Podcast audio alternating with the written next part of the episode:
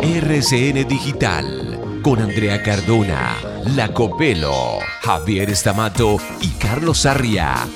Tendencias, música y tecnología en RCN Radio, nuestra radio.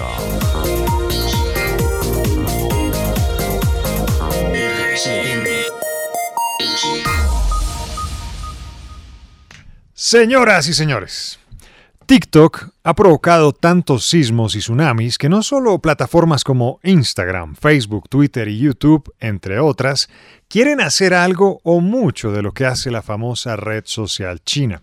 Ahora resulta que Amazon, el gigante del comercio en línea, quiere incorporar dentro de su plataforma, inicialmente a modo de prueba, una galería de videos bastante similares a los de TikTok con experiencias de compra de sus clientes. Entonces, por ejemplo, si la Copelo compra en Amazon, digamos, una máquina para preparar café y quiere contarle al resto del mundo lo satisfecha que quedó con su compra, entonces hace un video estilo TikTok, es decir, rápido, sencillo y sin tantas arandelas. Y la gente de Amazon lo cuelga en su página para seducir o al menos tratar de hacerlo los bolsillos de potenciales clientes, particularmente los de los más jóvenes que no despegan sus pupilas de TikTok, ¿o no, Sergio? Definitivamente el mundo se está TikTokeando y parece que no hay escapatoria. Y de seguir así, hasta las religiones y sectas tendrán que transmitir sus mensajes al estilo TikTok para no perder creyentes. Señoras y señores, bienvenidos. Esto es RCN Digital.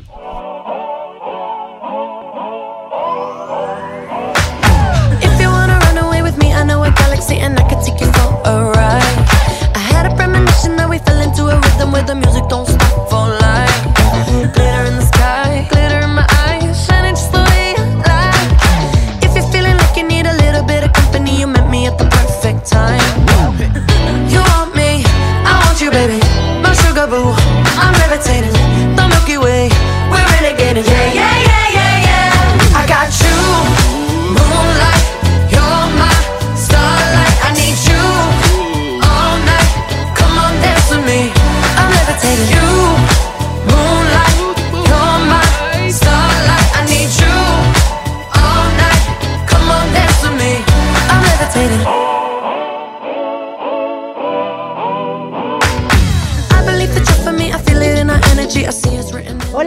Están? Bienvenidos a RCN Digital, Tendencias, Música y Tecnología. Está sintonizando RCN Radio. Los saludamos con buena música y muchas noticias. ¿Cómo van? Hola, André. Muy buena música, me encanta. Está feliz. Queremos contarles un secreto, queridos ah, oyentes. Antes de que se encendiera ese bombillo rojo que indica que estamos al aire, Sergio estaba bailando contorsionando su cuerpo de manera bastante peculiar. Peculiar. no, primero la reacción. Le gusta bastante esta canción. Bueno, Copelo, ah. otra vez por acá. Nos hizo falta. Gracias. Ya nos vamos integrando de nuevo todos. De a poquito, sí. Sí. ¿Todo bien? Muy bien, sí. La vi muy bien por allá. Pero no la veo bronceada. ¿No hizo sol por allá? No, pero es que yo estaba trabajando. Ah. o sea, que hiciera buen clima. Un minuto para ir a una piscina. Lo bueno es que disfrutó de buen clima. Sí, sí, está haciendo o sea, había planes de ir a Cancún, a Acapulco, a Tulum. A los pero se acabó el dinero. Sí. No, se acabó el dinero. No hubo tiempo. No hay tiempo. Le, faltó, le faltaron días. Sí. Bueno, comencemos con tendencias de música. Hoy está cumpliendo años. Esta voz. Sí, ¿cuántos años? ya la felicitaron. Como 27, 27 ah. años está cumpliendo hoy. Mire la cuenta, nuestro chat de digital y me cuenta la fotografía que subió de cumpleaños. Eh, listo, entonces vamos a entrar a. Uh, caramba. A ver. 27 eh, años tiene Dualipa, Dios mío. Y está festejando sus cumpleaños con gira mundial porque está por todo lado. Va a estar aquí en Colombia además. Y va a estar acá. Tiene 85.9 millones de seguidores en Instagram. Está celebrando su cumpleaños número 27, como lo dice Sergio, con una gira eh, a nivel mundial muy importante. Esta canción es uno de los éxitos más importantes de Dualipa, se llama Levitating y además, eh, pues está a través de redes sociales, todo el mundo celebrándole, hablando de las giras y sus presentaciones en los diferentes lugares del mundo. Y felicitaciones ahí para Dualipa porque estaban pues recordando también cómo ha sido su proceso musical, muy joven. Y así comenzamos. ¿Qué le regalarían a Dua Lipa? Lipa sigue a Sergio. Se quedó callado cuando vio la foto, ¿no? Sigue a Sergio. Sí, quedó, sí, sí quedó, pero no dijo nada más. Javier, así comenzamos.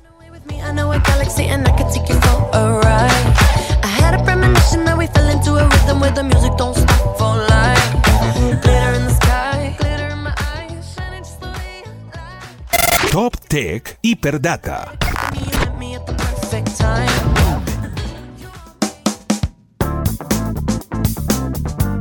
Bueno, y en Hiperdata sigamos hablando de TikTok. Imagínense que hay una, Una perla. una pequeña demanda por ahí. Una perlita que le hacía falta a todas estas aplicaciones y es que referente a lo que nos estaba contando anteriormente la Copelo, eh, Tom Holland cerró sus redes sociales por su salud mental. Sí, sí, sí. Pues resulta que un grupo, exacto, el actor que es muy famoso por su papel de Spider-Man, eh, resulta que un grupo de padres de Estados Unidos denunciaron por medio de la Asociación Social Media Victims eh, Law Center ante la Corte Suprema de Los Ángeles a Meta, Snapchat y TikTok porque señalan que las redes sociales promueven desórdenes alimenticios, el suicidio y dañan la salud mental de los jóvenes y hacen que pues esto no se pueda evitar. La demanda además señala que estas empresas han priorizado su crecimiento sobre la seguridad de estos usuarios. Y por este motivo existen 20 demandas más en California. Además, se alega que en los algoritmos de estas plataformas amplifican contenidos peligrosos. Eh, esto lo hemos podido notar por algunos retos que se han hecho virales, virales y que han eh, pues, ocasionado la muerte de varios jóvenes lamentablemente. El texto de la demanda apunta a que este modelo de negocio utilizado por todos los eh, demandados promueve el engagement, en- engagement, Engagement. Muy bien. y el crecimiento por encima de la seguridad de los usuarios. Entonces, pues ahí tiene esta demanda, eh, TikTok, Snapchat y Meta, que Meta pues reúne a Facebook, eh, Instagram eh, y demás dentro de esto, pues que es la salud mental y demás Oiga, que ¿quién- afecta a los jóvenes. ¿Quién controla la creación de esos numerales, de esos hashtags? Entonces el día de mañana los pelados crean un hashtag eh, que tiene las siguientes letras, supongamos, J o P.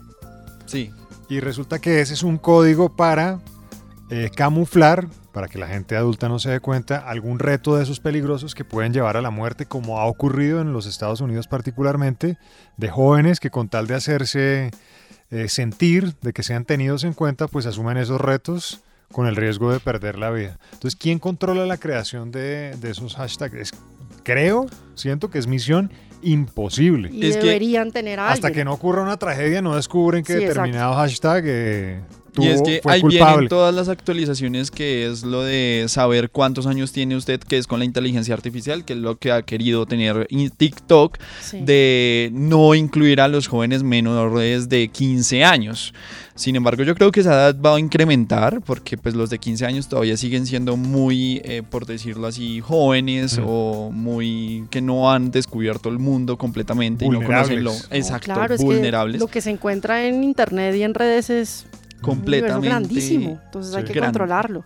Y hay que controlarlo. Y esto viene también como de la parte de los padres, como ese control parental que tienen que tener con las redes sociales y los jóvenes. Pero pues, sin embargo, pues ahí vienen más estrategias de las redes sociales para que no ocurra todo este Bueno, tipo de entonces cosas. ahí corre esta demanda. Cuidado con la salud mental de los jóvenes.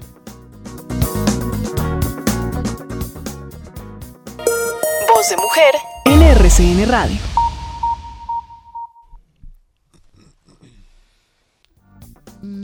Bueno, Sí, Copelo. voz de mujer. ¿Qué más? ¿Qué más, todo bien? ¿A quién hoy- vamos a resaltar hoy? Eh, hoy nos vamos, André, con la voz de una mujer argentina científica. No, esa no. La voz de Giulia Rubioni. Ella es una mujer que empezó hace muchos años a estudiar el virus de inmunodeficiencia adquirida o el VIH. Se interesó por el virus hace más de 10 años y ahora eh, ha descubierto algunos em, procesos que regula el virus en el cuerpo humano que han sido determinantes para esta carrera y de poder encontrar eventualmente una vacuna. Lo que ella hizo para que sea de manera muy, muy precisa, para contarles de manera muy puntual, es que empezó a investigar unos niveles de una proteína en muestras de personas que tenían el VIH. En ese momento lo que quería era encontrar diferencias según el estadio de la infección y si estaban o no en tratamiento. Ver si esa proteína estaba en personas que tenían el virus que no eran tratadas y en personas que tenían el virus que estaban recibiendo los retrovirales. Finalmente, esa hipótesis inicial no se validó porque los niveles de proteína eran superiores a las diferencias entre las personas que estaban estudiando. Entonces decía, al final no sirve de nada porque aparecen en personas con tratamiento y en personas sin tratamiento. El caso es que eso sí tuvo una consecuencia favorable y es que mientras estaba buscando comprender por qué ocurría ese fenómeno, ella, esta mujer científica muy joven argentina, Julia Rubione, descubrió un circuito que permite que el VIH se mantenga latente en depósitos dentro del cuerpo a los que la ciencia no había Claro. podido llegar. Y esta es una de las principales barreras para poder encontrar la vacuna, para poder erradicar la infección.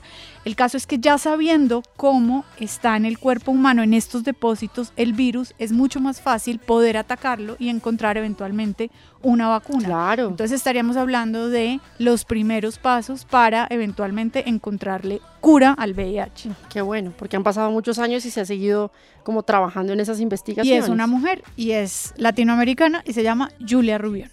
Buenísimo, Copelo. Mire que me la voy a meter en su sección de Todo lo voz que de quiera, mujer. Porque me encontré una hackathon de mujeres. Y es Talent Fest Latam, es una hackathon de mujeres para romper como todas las fronteras. Comenzó hoy y es hasta el próximo 26 de agosto. Y pues la idea es resaltar también eh, a las mujeres en Latinoamérica. Pues estuvimos hablando con una de las responsables que nos va a hablar sobre cómo funciona esta hackathon también, porque es importante conocer esas iniciativas para ayudar a las mujeres en la tecnología. Se llama Paola Sierra, es la Business Development Manager de Laboratoria en Colombia y nos cuenta esto.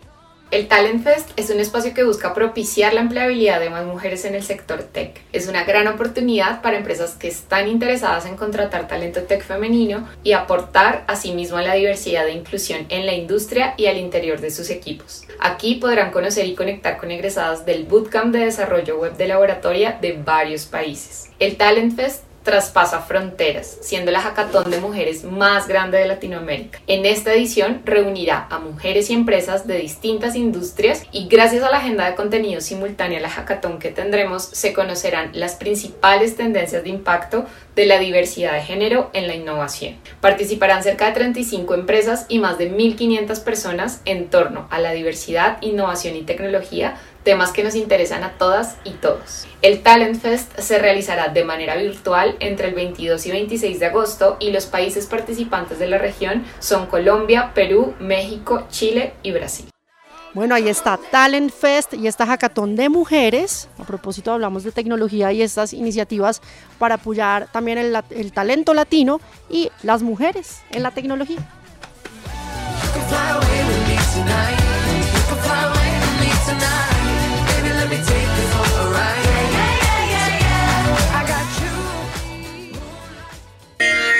Síguenos vía streaming como RCN Digital. También en Spotify, Spreaker y en el podcast de Apple. En redes sociales como programa RCN Digital. Bueno, Copelo, y usted nos quedó debiendo una entrevista que hizo en, en México, que Sí. tenía que ver además con la plataforma Didi Food. Didi Food, exactamente. La invitación fue hecha por Didi Food, André, para conocer las oficinas de Didi en México. Y usted ellos estaba feliz. a- a- sí, a toda América Latina. Y es interesante ver cómo, siendo todavía una startup, ellos han logrado eh, tener presencia en muchos países con muchas opciones de negocio muy distintas entre ellas. Pero si vamos a hablar de tecnología, un punto importante es la tecnología relacionada con la seguridad. Ujú. Y para eso invitamos a Arnulfo González, él es el director de desarrollo de negocios en Didi Food México, para que nos cuente un poquito sobre esa relación tecnología-seguridad. Usted habló con él. ¿Cuál es su trabajo dentro de Didi Food? O sea, ¿de qué, ¿en qué consiste ser director de desarrollo de negocios? Si lo puedo decir de una manera muy simple, primero te tendría que decir que es un trabajo muy divertido, donde nos apasiona muchísimo la comida. Creo que es imposible que nadie conecte con la, gastronomía, con la comida, entonces por eso lo disfrutamos mucho. Entonces, si lo ves desde esa perspectiva, mi trabajo es muy sencillo y mi trabajo consta en dos cosas. Primero, asegurar traer los mejores restaurantes a la aplicación para que tengamos una selección correcta para que los consumidores tengan la oferta de variedad que necesitan y se puedan enganchar con nosotros en la aplicación. Esa es la primera responsabilidad, traer a los restaurantes. Segundo, una vez que están dentro, asegurarme de que se mantienen y de que la aplicación les genera órdenes suficientes para que podamos ayudar en el crecimiento de su negocio. Esas son dos de mis tareas principales. Bueno, uno de los, es interesante como usted lo dice, pero uno de los, de los, de las dudas, de las inquietudes que surge desde afuera de las personas que no conocemos bien cómo funciona la aplicación es el tema de seguridad, em, en este caso ligada a la tecnología.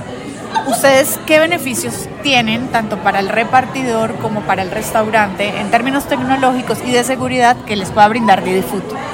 Buenísimo, es una pregunta muy interesante. Te puedo decir que en general como plataforma tecnológica Didi, tanto en la parte de movilidad como en la parte eh, de food delivery, tenemos la seguridad como una de nuestras más altas prioridades. Sabemos lo que representa y por ello tenemos una inversión muy grande para asegurar que tanto nuestros usuarios como nuestros repartidores tengan eh, acceso a modelos de seguridad bastante robustos.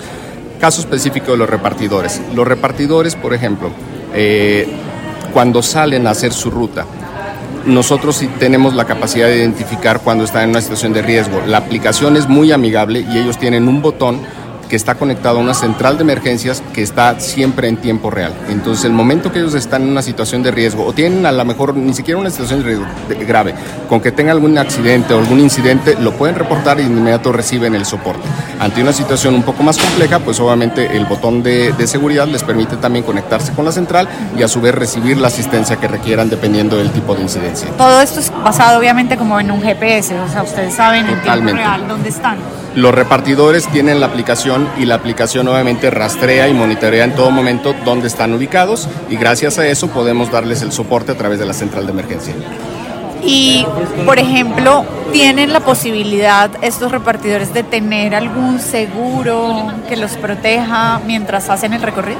Sí, y antes de comentarte eso, déjame eh, explicarte un poquito más cómo funciona también algunos temas de seguridad en términos de la ubicación. Cuando nosotros identificamos que los repartidores eh, están en una situación de riesgo y vemos una incidencia en ciertas zonas, nosotros somos capaces de, a través de la tecnología, poner esas, como le llaman en inglés, esos geofences, que son esas barreras geográficas que impiden que puedan estar eh, ellos exponiéndose a estos lugares donde ya sabemos que pueden ser un foco rojo, un foco de peligro y ponerlos en riesgo. Entonces, eso es algo que también le brindamos a través de este equipo de, Corporate Security que se encarga totalmente de hacer el monitoreo con, eh, para, para los repartidores.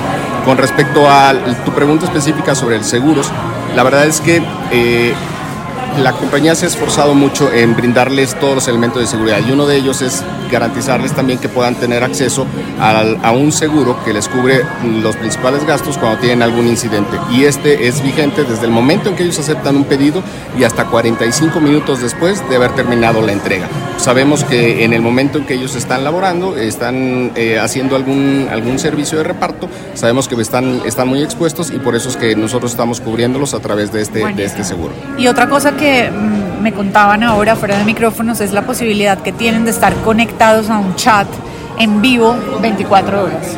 Totalmente. La conexión para el, eh, la central de seguridad es permanente. Tenemos un, un call center que está dedicado al monitoreo específico de estas situaciones, por lo cual nuestro tiempo de respuesta es inmediato. Y un dato importantísimo. Solamente el 0.002% de las entregas registran incidencias, registran algún incidente, lo cual te habla de que el sistema de seguridad funciona eh, en realidad muy bien. Y de ese 0.002% de incidencias, el 95% corresponden a incidentes menores, ponchaduras, mal funcionamiento de la motocicleta, entonces por eso nos sentimos bastante confortables de tener este sistema de seguridad para el equipo. Y en el caso del usuario, por ejemplo, si uno tiene una queja, muchas veces en algunos de estos eh, servicios de, de delivery, de domicilios, nunca se puede uno comunicar con nadie, es muy difícil contactar a alguien que le solucione un problema. En este caso, ¿ustedes cómo lo hacen? Yo te puedo decir que uno de los principales diferenciadores de Didi Food es justamente el tener ese trato y esa atención personalizada. Nuestro equipo, tenemos un equipo de, de ventas, un equipo comercial que atiende de manera directa a los restaurantes para tratar de resolver cualquier duda. Y en el caso de los consumidores, también tenemos una central que les está, les está atendiendo y les, les da servicio de manera directa y a través de una persona, eh, eh, un operador telefónico que les trata de resolver todas sus dudas. ¿Dónde están esas centrales? Están eh, principalmente en Costa Rica y en México. Buenísimo. Pues creo que eh, queda muy claro, todo es muy robusto, es muy sólida la, la seguridad que ofrece esta aplicación Didi Food. Él era Arnulfo González, director de desarrollo de negocios. Muchas gracias Arnulfo por este tiempo. No, muchísimas gracias a ti por la oportunidad de conectar con tu audiencia y si puedo, si me permites hacer por ahí un comercial, dado que yo estoy en el equipo comercial. Claro, por hablando, favor. Hablando de eh, cómo unir restaurantes, invitarle a todos aquellos restaurantes que aún no están en la plataforma que se acerquen con nosotros. ¿Cómo se acercan? Tenemos muchos métodos de contacto. El, el, principal y el más sencillo pudiera ser a través de un número 800, que seguramente por ahí eh, con Catalina alguien te lo puede hacer llegar para compartirlo.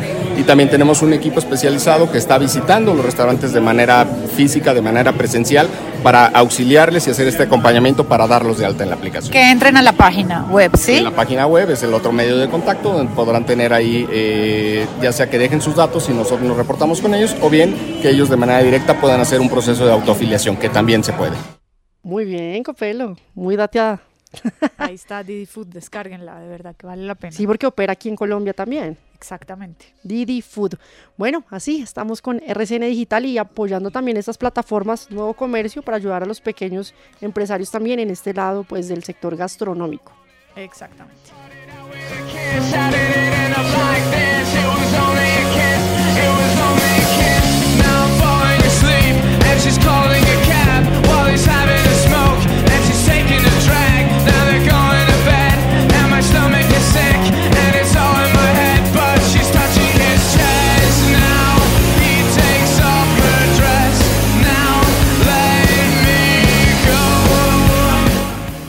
Bueno, y con The Killers hablemos de plataformas de streaming, Javi. Ayer estaba muy fuerte la plataforma de HBO Max, vio por un Claro. estreno. Eh, La Casa ¿cómo se del llama? Dragón. La Casa del Dragón. House of the Dragon, De los mismos creadores de Game of Thrones. Game of Thrones, Entonces, exactamente. los que se vieron todas la- las temporadas de Game of Thrones, me incluyo, hay que empezarse a ver estas, muchas opiniones en redes sociales. Le contaré mañana porque no he empezado a ver los capítulos. Bueno, muy bien. Pero se está hablando del récord que han alcanzado las plataformas de streaming. Exactamente. Y series como esta, La Casa del Dragón, pueden reforzar esta tendencia. Por primera vez en los Estados Unidos, los habitantes de ese país están viendo más plataformas de streaming o contenidos en las plataformas de streaming que televisión por cable Sí, eso ya. y los canales tradicionales. Difícil. Por primera vez. Dicho de otro modo, en Estados Unidos están consumiendo más horas de televisión a través de las plataformas de streaming que por otros medios, cable y televisión tradicional. ¿Y quién arroja este dato? La famosa empresa de análisis de audiencias que se llama Nielsen. Ah, claro, es a nivel mundial. Entonces pónganle cuidado, en julio las plataformas de streaming se llevaron el 34.8% de la audiencia. Mucho. Eh, audiencias de cable 34.4%. Uy, Es una diferencia mínima. mínima, pero que por primera vez Lo sobrepasó. sobrepasa exactamente. Y la tendencia es al crecimiento. Televisión tradicional 21.6%. Cable y televisión tradicional cayeron un 10% con respecto a julio del año pasado. Mientras que eh, en el último año las plataformas han crecido un 20%. Eso es un montón. Es un montón. Entonces, ah bueno, y dentro de lo más visto está Netflix con Stranger Things en los Sí. Estados Unidos. Entonces la tendencia es a crecer. ¿Qué va a pasar con los canales que se disfrutan a través de la televisión por cable? ¿Saltarán a las plataformas de streaming? Alianzas, lo que usted decía. Alianzas, exactamente. ¿Qué va a pasar con la televisión tradicional? Pues está por verse. Pero por el momento, la balanza se inclina hacia las plataformas de streaming que dejan bastante rezagados a lo que conocemos o lo que podemos catalogar como televisión tradicional. Tienen que mirar una estrategia para poderse mantener los- Mm. la televisión pues tradicional o por cable con esas plataformas. Creo que es como lo que viene a futuro Claro. para poderse mantener. Bueno, y con esta música de The Killers, que fue lo que vio por ahí es noticia, Van a tener concierto el 8 de noviembre de Con Hot Killers Chip, ¿no? y Hot Chip. Uy, yo quiero ir. ¿Está conmigo? De una. 8 de noviembre en el live. ¿Yo el qué? 80. O sea, armaron Ah, ¿le gusta? y- Ah, Ah, pero ¿le bueno, gusta? camine. ¿Me invitan, por Sí, sí, sí, favor? por favor. Claro. Pero antes de eso- No, pues, Díganle a los oyentes dónde pueden encontrar los contenidos de RCN Digital, Copelo. Diga, por favor. Ah, le dieron el bueno, espacio. gracias, Copelo. Entonces, nos pueden escuchar a cualquier hora, desde cualquier lugar, a través de Spreaker. Spotify, Google Podcast y Apple Podcast, buscando RCN Digital. Y también nos encuentran en Twitter como arroba RCN Digital y también en Instagram como arroba RCN rayita al piso Lo- digital. Lo tiene que hacer pausado. Muy bien, pero muy bien, Javi. como, Bien, perfecto. Bueno, nos vamos. Ustedes continúen con toda la programación de RCN Radio. Un abrazo.